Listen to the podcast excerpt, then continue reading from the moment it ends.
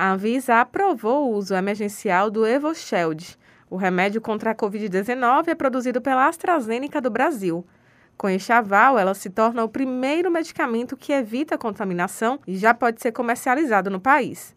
O infectologista Carlos Brits ressalta qual é o efeito do medicamento no corpo. Se trata de uma medicação injetável. São anticorpos desenvolvidos e fabricados em laboratório que conseguem bloquear alguma atividade ou no corpo humano de imunidade, por exemplo, em algumas doenças autoimunes. Você utiliza isso e em doenças infecciosas você pode desenhar esse tipo de anticorpo para ele bloquear o agente infeccioso.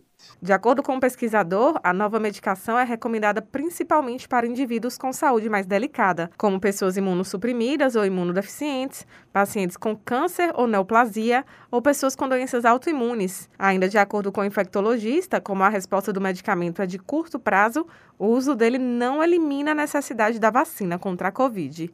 Uma coisa não substitui a outra. O ideal é a utilização, inclusive, combinada. Quando você tem uma população de alto risco, se não foi vacinado, esse anticorpo dá uma proteção de imediato, mas a vacinação vai dar uma proteção que, embora demore mais para acontecer, vai ser muito mais duradoura e vai deixar esse indivíduo é, com mais segurança caso ele encontre o vírus pela frente, por exemplo. Raíssa Novaes para Educadora FM.